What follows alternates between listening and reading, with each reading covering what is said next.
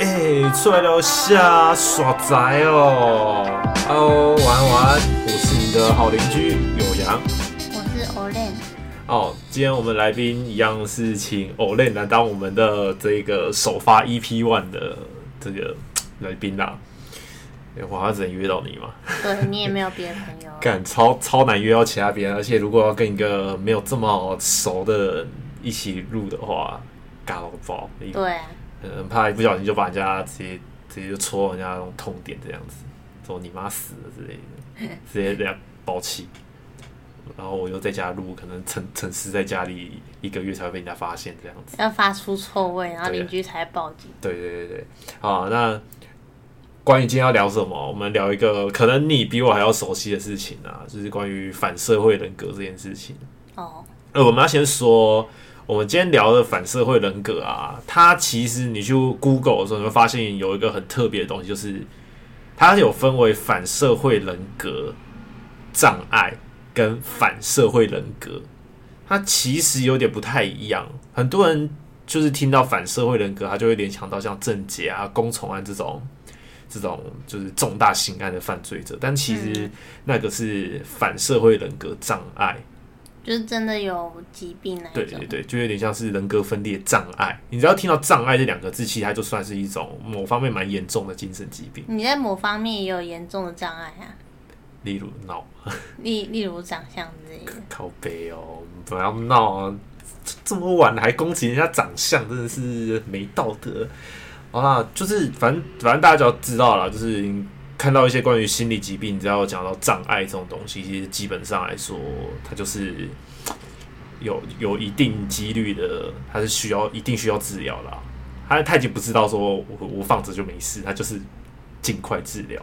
他那种就是医医学证实有有问题嘛？对，就是、那像我们现在讲的反社会人格，他就没有到障碍，他就是你某些行为。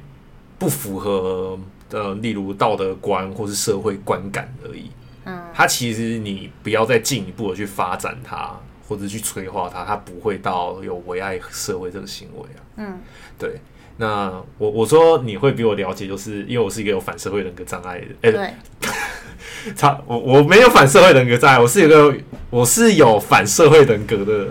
你怎么知道你没有障碍？说不定你去看医生，医生就直接帮你诊断。哦，这个很很确定啊，不用不用再复诊，你这个就是有障碍，你药吃一吃。然后旁边的警卫就直接把我带走，这样。对对对，没有，这后面我会讲到。好，因为会这样讲说，你会比我了解，是因为我我已经被你荼毒四年了。对，因为我是你男朋友。然后，其实老实讲，我就是这我有反社会人格这件事情啊。我现在二十四岁，我。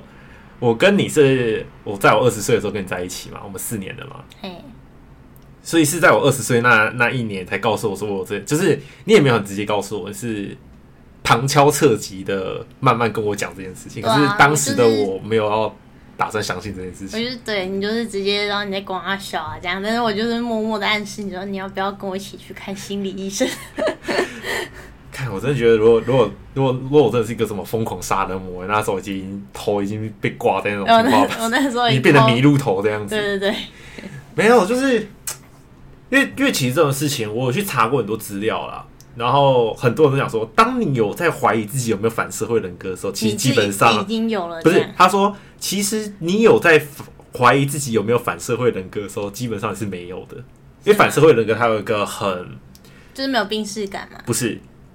他是有一个很严重的缺点，就是这个人大部分都是自恋狂。哦，你就是，所以你认为你自己有，嘿，就代表你绝对没有。哦，你懂吗？你的确不觉得自己有啊，所以我就有。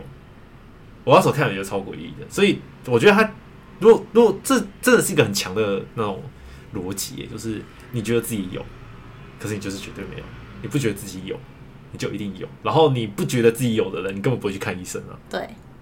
所以你要去说服他有，这是一件很难的事情。对，那认为自己有的人，其实基本上都是杞人忧天这样子。嗯。好，那我刚刚讲到这反社会人格，它有一个其中一个就是病态的，就是自恋自恋狂。嗯，对。那自恋狂就是包括说你会对于自己有一些优越感这样子，例如种族优越、长相优越，或是反正就是你会对于你自己做过的一些事情会有优越感，这样子。你相相当体现这一部分，相当体相当的相当的，我对自己的长相完全觉得就是一个无可无无懈可击的一个。对，所以我平常心都很累。靠背。好，那先跟大家讲一下反社会人格啦。其实他不会对这个社会有任何的影响，就是你只要控制的好，他其实不会。它是不会影响整个社会，但是会影响会影响对，会影响一些周遭的一些小部分。但是你对整个社会来说，它不会有太重大的影响。对，就是就算有影响，他可能就是过过个几个月就没事。他不会像什么杀人案这种很夸张的。那是进一步，或是你的反社会人格你没有做良好的抑制，就是反社会人格进化，进化就变障碍。对对对对，对，他直接变变变态这样子。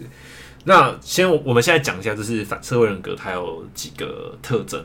嗯，你你也可以大概评估一下，我大概中几个这样子。首先第一个，它有比较肤浅的魅力跟良好的智商，也就是他的智商会比一般人高一点点。讲简单一点，就是比较投机取巧了。然后魅力，肤浅的魅力就是他会比假设假设像我是男生，嗯，我就会比一般的男生再有一点点就是突出性，就女生可能比较容易看到我这样子。哦，那如果是女生，就是相反，就是女生就是会男生觉得这个女生比较可能比较大辣辣的，或是比较有吸引人的气质这样，但不会非常的凸显，像明星或是什么校草校花不会，他就是比一般人强一点点。这是第一点，会有肤浅的魅力跟良好的智商。嗯。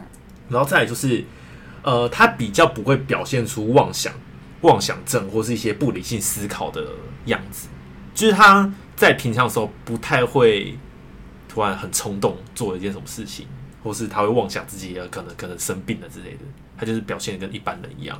就算他要做一些很冲动的事情，他会先掩饰过，让人家觉得他好像思考过哦的概念。这是第二点。好，第三点就是。比较少会紧张或是有神经质的行为，就是他他可能在一般的可能大家上台会很紧张，有些人上台可能就那个那种人上台完全不会紧张。哦，对，他就是很很落落大方。当然不是指每个场合啦，就是他在某些特定场合，他比较少去会紧张或者神经质怀疑一些事情。嗯，对，然后再来他不太可靠，对，很轻浮。然后再来第几个？第五个吧，第六个，一、二、三、四，哦，第五个，他不诚恳，非常不诚实，不诚恳，他很容易会用谎言，就是有这第五点，可能大家比较好去分辨，就是这种人他会像你讲的，他会惯性说谎，可是这个谎也不是一个非常严重的，他就只是用这个谎去保卫自己当下的意识，保护他这个人而已。对对，所以他不会撒下什么满满天大谎，或是会。什么骗钱之类的，他就只是很很没必要的小谎言都会一直讲那样。对，但是他这个他可能完全就是已经变成是身体的反射动作，啊、他没有像人家什么密谋策划这样，没有，他就是一个反射动作，就是类似像我们被打到肌肉会收缩这样子，它是一个保护机制。嗯、好，再来，他这个也是蛮我觉得蛮厉害的，他就是一个他没有任何的羞耻心跟懊悔心。嗯。羞耻心，我我很明显吧，我没有任何的底线，完全没有，对，完全没有羞耻心。那懊悔这个感觉，就是他做错一件事情，他不会觉得自己有做错，他一定要透过外界去跟他沟通，讲这件事情，他才知道说，哎、欸，我干，我我我做错这件事情是不是？他也他也只会知道自己做错，但他不会去反省这件事情。对、啊，好，然后再第七个，呃，在诱因不足的状况下就做出反社会行为。啊，这个这我其实看不太懂。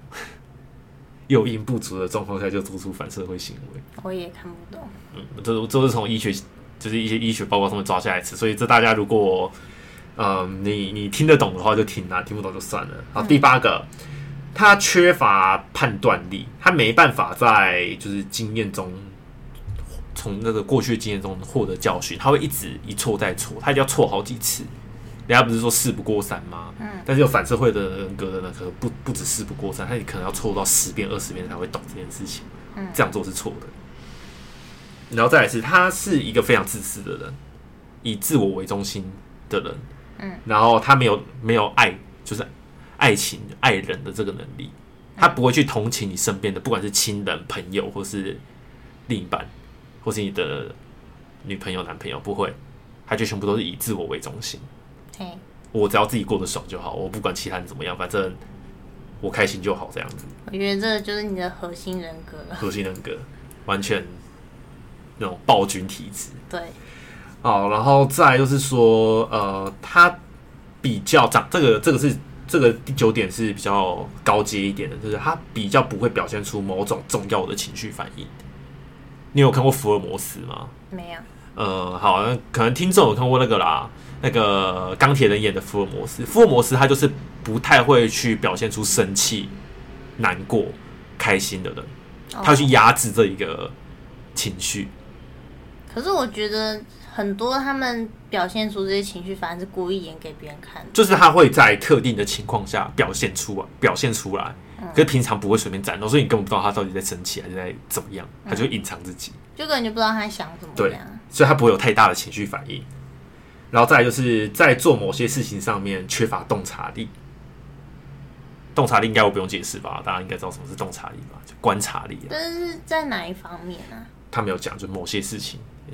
某件事情，对，哦、可能他对于啊，可能对于爱情，对于事业，对于某个计划，对，对于别人已经快要被你弄到抓狂，但是你还是哦，对啊，可能他不会听空气啊，不会闻空气这样子，他就是缺乏社交能力这样子。嗯、好，第十一点，在一般的人际关系上面没有反应，也就是刚刚我讲的，他很缺乏社交能力。从你没有朋友这一点就很明显，对，干。对。可是我我我也不是没有朋友，我是有朋友，可是到时候被我弄掉这样子。你都是一开始可以跟所有人打成一片，但是后面你就会，你的表层是很受欢迎的，但是往里面就会大家就会发现说，哎看这个人怪怪的，对，就会开始远离你。对啊，然后再来再来第十二点，第十二点可能就是见仁见智啦。嗯，第一个条件是你要会喝酒，喝酒之后你会做出一些怪异或令人讨厌的行为。是你爸吗？可是我爸朋友很多，所以他应该不是。哦，我觉得这一点不准啊，因为发酒疯这件事情，我觉得很多人都会啊。对啊，有些人不是常常喝到自己过了之后，干掉之后，看他完全不知道自己发生什么事。我们就有一个朋友，他不是喝完都在那边大笑吗？有吗？谁啊？我我们可以在电台里面说出他的名字吗？不然不然就鱼嘛，fish 哦，fish，他就常常就是喝一喝，突然就大笑。对。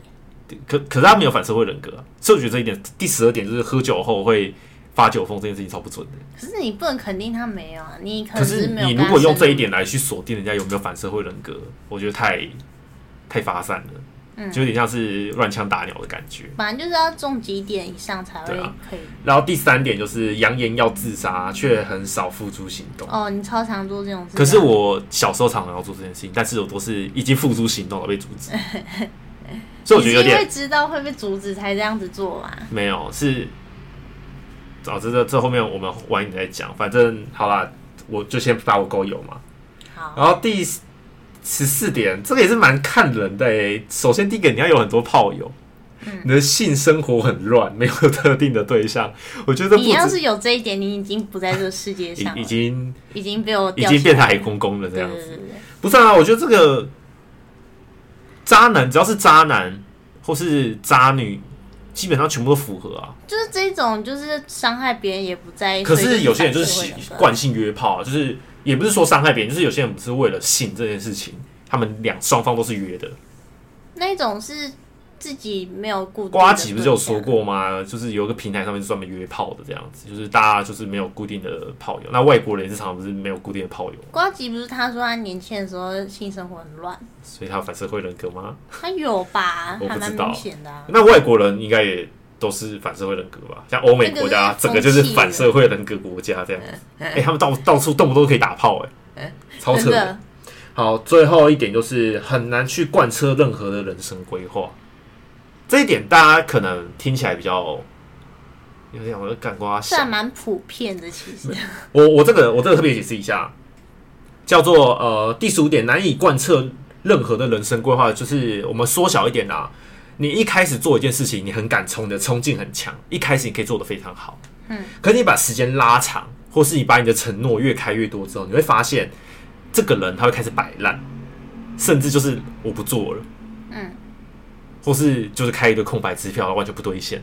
哦，所以到短期内，他可以做一些很强很强的事情，可是你把它拉长，它会变废物。对，但是这一点我觉得也不太准，因为有些、哦、有些有些人可能可能像像我在行销公司好了，一开始大家在基层都爬很凶，冲很凶，可是一上去当经理，当当什么特助的时候直接废掉。可是这是工作方面吧？你要你要把这件事情放到就是任何形式上面啊。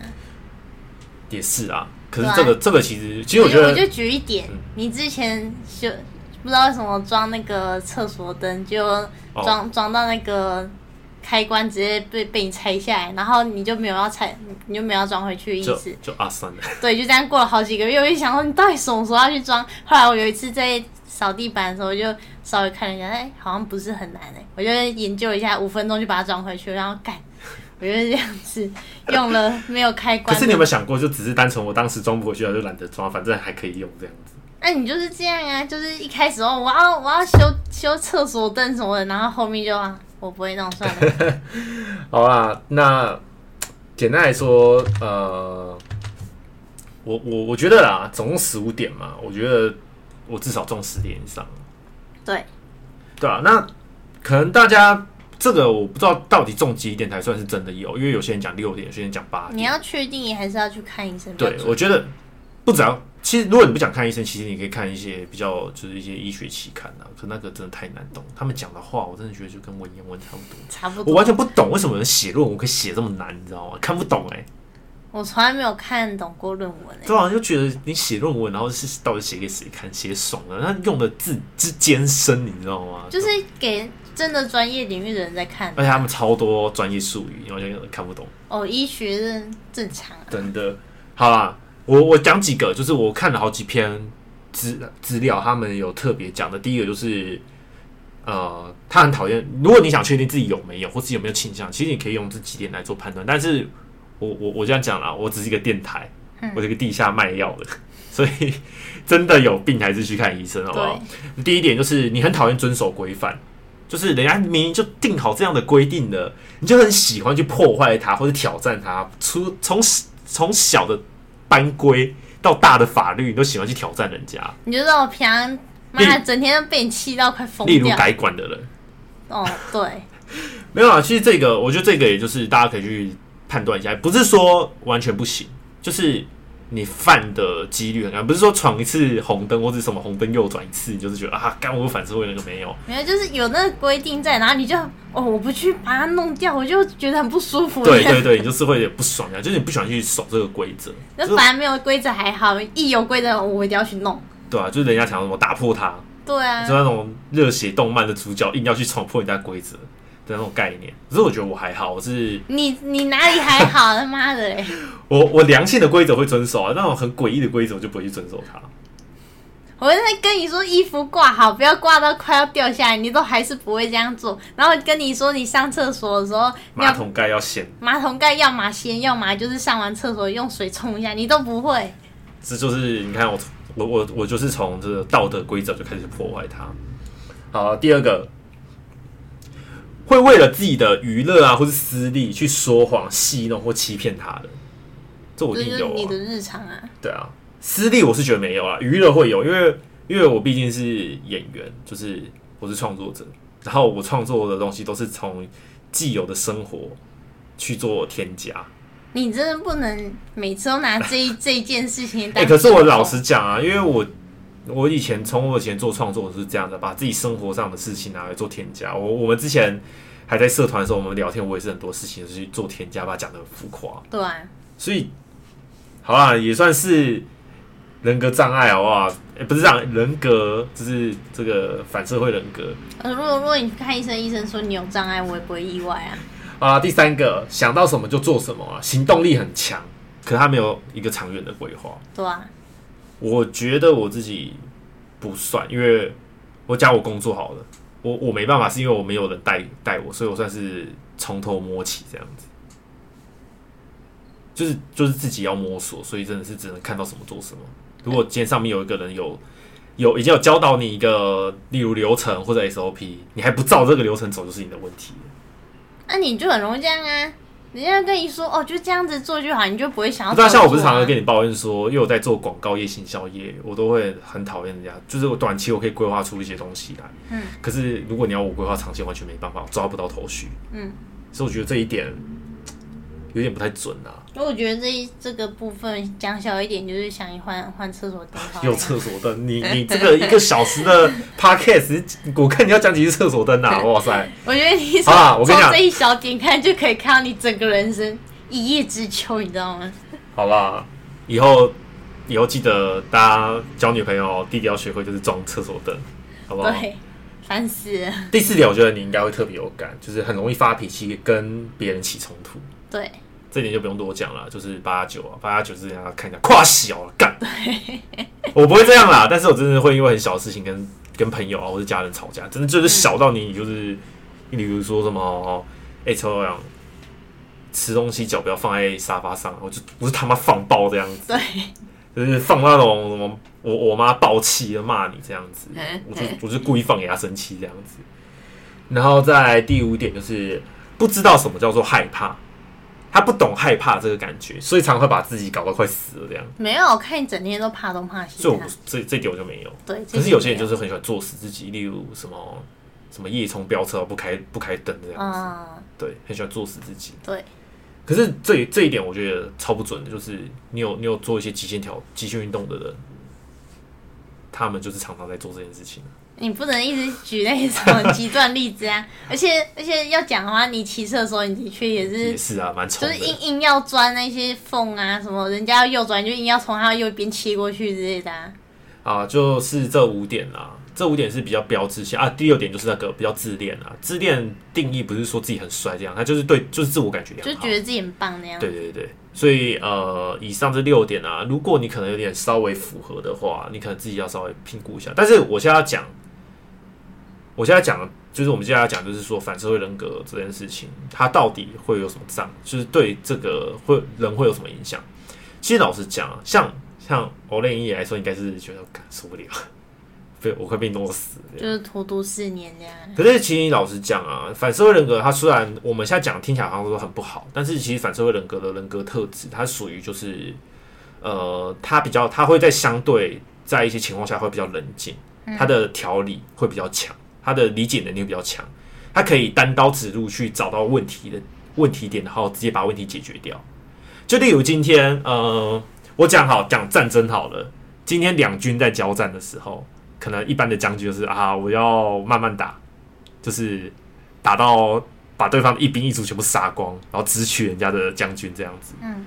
可是有反社会人格的人，他就完全不管什么军令啊，或者打什么作战方式，完全不管，他就直接瞄准着对方，将军一个狙击枪把他打死这样子。嗯，就你你那边还在那边拿刀跟人家对砍，我不用，我直接拿一把狙击枪把你射爆就好。嗯，就是反社会人格，他比较能够去找到一些事情解决办法。大家那边焦头烂额的时候，想不出一个好办法，他可能会突然就是很冷，突然冷静下来，然后就告诉你说：“我觉得这样做就很好。”我觉得那也要。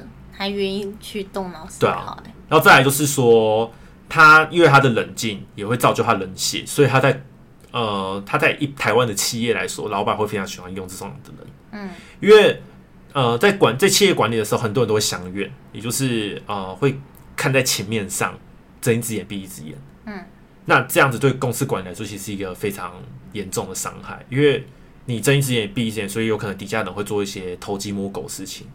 啊！你又考虑到情面，你又不讲。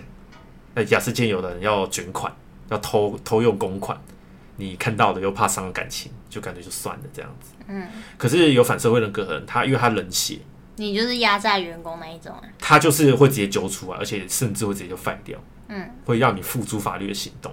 对。那比较有名的就是那个福尔摩斯，福尔摩斯他就是比较冷血。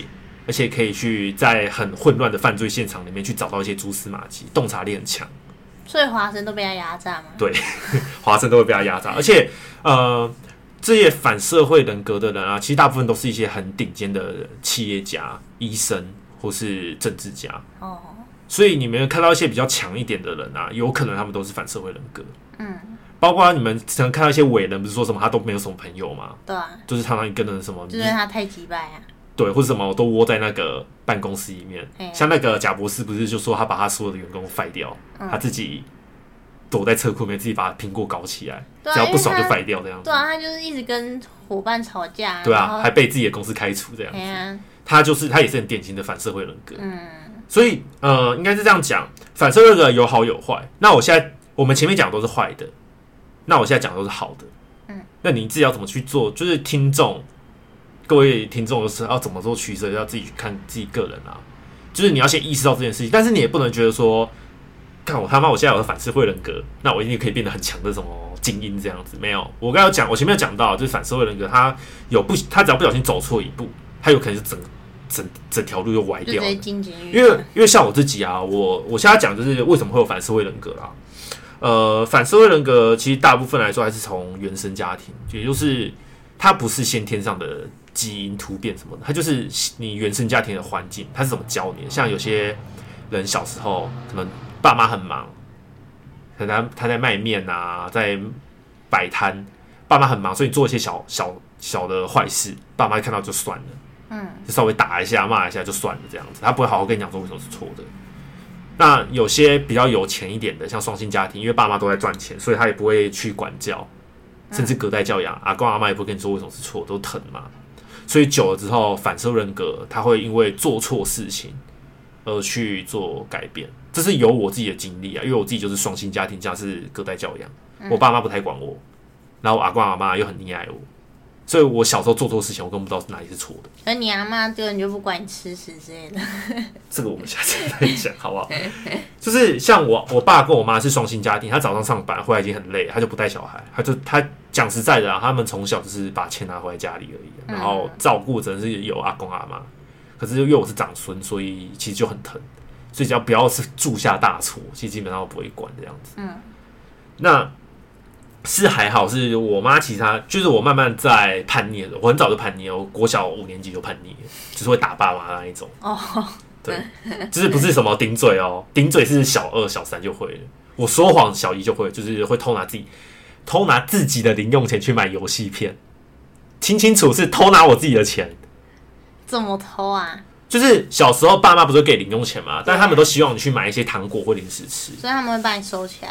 其实不会。他也就是让你存在你自己的存钱筒，可是我我爸妈小时候很讨厌我打电动，嗯、可是我拿我就自己存了一百块去买游戏片，就被抓到，我就惯性说谎，嗯，跟我妈说是我朋友借的，哦，可是我妈就是跟我说，你老实跟我讲，我不打你，你看我有没有这样？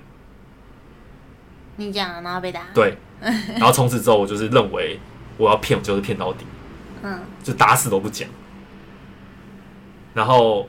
再来就是，那是小一的事情嘛，然后到小三，小三开始就是会开始已经完全是惯性说谎，然后到小五、小六就是会跟爸妈对干这样子。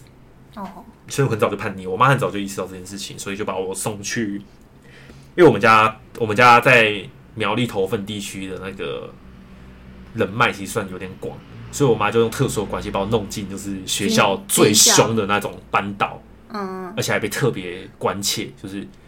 不管怎么样，关切他，只要错事情打死他，真的就是把我送进那种地狱班级这样子。嗯，所以我在国小五六年级跟国中、高中都被送进那种班导妈超鸡掰的那一种。可是你也没有比较好啊。可是我我觉得我妈他们厉害的是，他们有在安插一个就是人生导师的概念，嗯，在我的周边这样子，所以他不会从突然出现，他就在让你危机。你已经快挂的时候，突然跑出来开导你，这样子拯救你，帮你一把。可我觉得你你你爸妈这样子，如果我是你的话，我本来没有反社会人格，被他们弄到反社会人格。所以我就讲嘛，反社会人格这件事情，有很大一部分从原生家庭管教而来的。嗯，对啊，毕竟我是乡下，就是我我我是出生在苗栗乡下嘛，所以你要乡下乡下那些爸妈，他们只知道赚钱，其实他们不知道怎么管教小孩啊。哦，对啊，他们就是男，而且我又是男生。所以在父系社会下，就是男生不乖就打，嗯，打到他会怕这样子，所以才会造就这样的事情。哦，所以呃，有反社会人格的人啊，其实你身边的朋友如果有反社会人格，你应该去了解说他过去的家庭环境是怎么样，嗯，会造就这件事情。那如果有在听的人有有生的小孩，就是记得啊，从小就要好好教啊。真的，像我就是生长在很普通的家庭，然后我我就是被家人说没有叛逆期的那一种。对啊，对啊。当然，另外一部分也是同才，大家讲同才，就是你读的如果是社区学校，那边又是一些比较坏的小孩，嗯，会什么会飙车、抽烟那种，你很早就被他拉走。只是还好，因为我们头份有四间学校，我刚好读的都是前三，都是前三间比较不会出事的，最后一间我从来没有进去。最后一间那间就是那放牛班，嗯，里面的人就是改管啊、飙车这种刚好而已的那一种。嗯、那只是反社会人格其实很重要，是在呃国中国中这一段时间还是比较重要。就是如果他有走对了，他到高中国中都有走对，路，其实到大学之后，他比较不会出事情。嗯，就是像我一样会变得是我可以压抑这个人格，哦，可以控制他。但是当然不会到说非常厉害啦，就是你可以意识到这件事情了，然后你可以去控制它。那如果你国中、高中你是已经有反社会人格了，你的环境又不好，又碰到一些八加九把你带去别的地方带歪了，你很有可能就会直接变成人格障碍。哦，对，你改不回来，你想改也改不回来。这感觉很像那个人家玩那个中国式家长培养的感觉。我觉得比较像是你在。培养那个 RPG 角色，对对对，你转职转错你就转不回来了。他没有，他没有给你中间又啦，有转的话，只是那个人会很痛苦，因为反社会人格他就是跟原本社会的道德观念完全不一样啊。嗯，所以你要让他从他原本既有的观念、道德观去改善成为现有世界的道德观、现有社会的道德观，他完全做不到。嗯，太累了，太难了。可是你你这样说，你虽然说你大学的时候已经改善很多，但是我遇到你的时候，你还是处于一个非常狂暴状态。那你有没有想过，有可能那时候是正在改改善当中，所以是两两种哦，人家讲说两种力量在拉扯这样子，所以就很随遇到那种状态这样。可是至少现在平静下来了。对，现在终于平静下来了。对啊，就是哎、欸，平静下来也不错啊。你看，他平静下来，我二十几岁就当到经理、副理，但也是往上往上拉。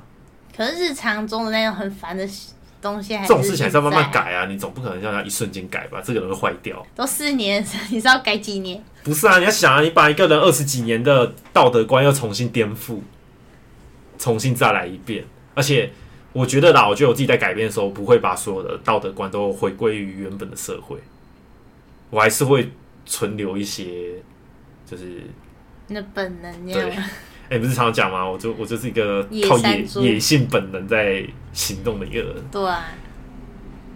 所以简单来说，你整个听完，大家听完那个反社会人格，没有发现反社会人格很像一种东西？山猪哦。靠背哦。有对啊，也像你野生动物，它比较像 AI。你没有发现很多事情都是在伪装跟学习吗？嗯。还是反社会人格很典型，就是他会用伪装来去学习某一个事物。嗯。他他就是他就像是真的就像一张白纸，他什么都不会，很像一个呃空白账号，他什么都不会。嗯，然后进去这个游戏这个社会之后，他去体验它，他做错了或是做对了，他都会去记录起来。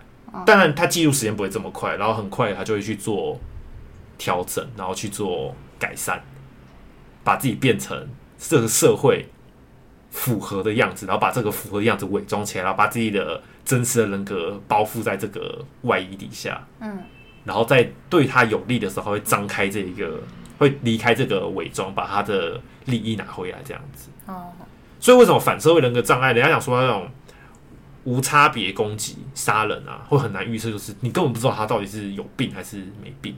嗯，他就是正常人，你怎么看就是正常人。像你跟我在一起之前，没有跟我这么亲密以前，不是？你也觉得我是正常人？对啊，我就一进入到核心的时候，发现，干这个人超可怕的样子。对啊，而且其实我觉得是我比较比较迟钝，因为在那之前，不是像是我们有一个群组，嗯、然后你就只要生气就会退群组，暴气退群，跟然后那个时候，其实应该比较敏锐的人就会察觉到说你的人格是有一点点问题，但是我我就是毫无反应的，然后他退群，把他拉回来，我就这样。可是有，我觉得一件很奇怪的事情就是。我有几个朋友也是觉得我这个人怪怪的，嗯、他怪不是说这个人要看他是神经病，他就他就跟你讲的一样，他这个人有点可能很比较难控管自己的身体这样子。嗯嗯、可是只要有一些比较急掰的问题，还是会跑来找我，而且就是很顺利的被解决掉这样子。像我这有个朋友他失恋，他就是因为什么，他女朋友我我忘记因为什么事情，反正就是因为他女朋友在跟他在一起待六年多，然后就突然就分掉了。嗯，就他就也想要追这个女生回来，他想要用什么，例如像徒步环岛这种方式去追女朋友回来，嗯、就好像就呛他你说靠背哦，你走完人家都生了三个小孩，在走三小，说什么你走完人家都人家都已经松掉了，你还在那边走，他人家不会回回来找你啊？他就直接说哦，干对哦，他说干白痴哦，我出来聊啦，装哦。嗯，最后他就开悟了，这样子。因为其实旁边很多人都是安慰他说：“哎、欸，好啦，没事啦，好啦，我我们你就再试试看嘛，再去说服他嘛。”啊，像我反社会都会觉得麻烦，你就是一针见血，就直接就也没有到一针见血，就单纯我当下情绪干嘛烦啊，就啊，女生就不喜欢你，慢慢还要做这种事情，死病，拿这种时间一般徒步环岛走一个月，一个月拿来打捞多爽，对啊，对吧？然后他就直接醒悟这样子，嗯。所以其实反社会人格没有不好，那有没有需要治治疗这件事情，真的是见仁见智。如果你真的很怕自己有问题，你还是可以去给专业的心理医生去做咨询。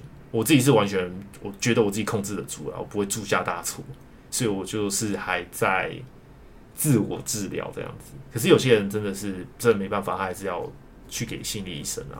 嗯，对啊，这没办法说什么什么女朋友开导啊，或是朋友开导他就 OK 啊，他真的是。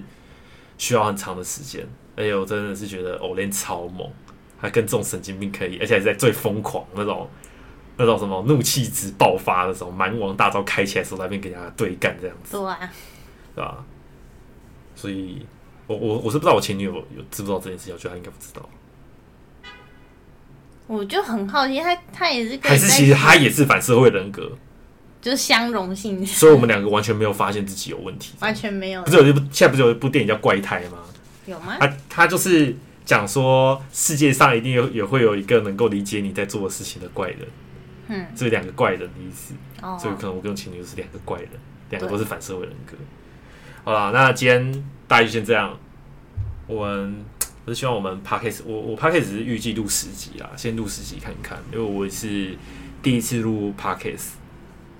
然后我不知道大家听这样听会不会觉得无聊，因为我我觉得我这一件我有去列一个节目表，大家可以到我 FB 看一下。那我是觉得有点，我不知道大家会不会觉得比较无聊。那我 Podcast 的主题，它比较跟我的频道的影片差的有点远。嗯，我频道比较偏喜剧，然后我的 IG 比较偏北蓝，这 IG 还没建完，还在还在建造中。然后我 Podcast 会偏比较理性一点。我以为你这样说，Podcast 比较偏向把人惹怒那一种，也也可以啊。我我打算之后要出一个那个把观众惹怒系列，就是讲一下我以前多北蓝的一些事情。可以、啊，那那个之后会你听完之后会，我我觉得就不用录太长，那就大概十分钟就够了。就是，我觉得十分钟大家应该受不了了。对啊，好吧，那以后上片的时，就是 Podcast 上片时间应该会落都会落在晚上啦，大概八点左右。八点会不会太晚？我就希望大家晚一点嘛，因为我平常约我朋友说，哎、欸，白痴，我出来聊戏啊都是八点以后的事情。哦。然后坐在停车场喝那个罐装啤酒，然后因为我不喝酒，都是喝什么蜂蜜柠檬这样子。然后做个五分钟，干好了没有？我要回去了。然后打、哦、有有蚊子在叮我，我要回去。不会不会因为蚊子，但是我就想想要打打游戏，要赶快回家这样子。好啊，那今天先这样。那希望大家如果呃有任何意见的话，也可以到我的粉丝团留言这样，因为我 Podcast 我会放在我的。粉丝团连接啦，就是大家有意见的话都可以在下面留言。那我记得 Apple Podcast 跟其他的 Podcast 好像在底下不能留言，它没有社群功能，所以大家就希望喜欢我这样的风格。那如果觉得什么讲话太慢的，我会再调整啊，因为我平常讲话是很快的人，我希望慢一点，让大家听得清楚。可是像我讲话，我就是。会想到非常缓慢，都慢到一个，我靠！我都觉得你是不是迟缓儿啊？好啦，今天先这样，各位，拜喽。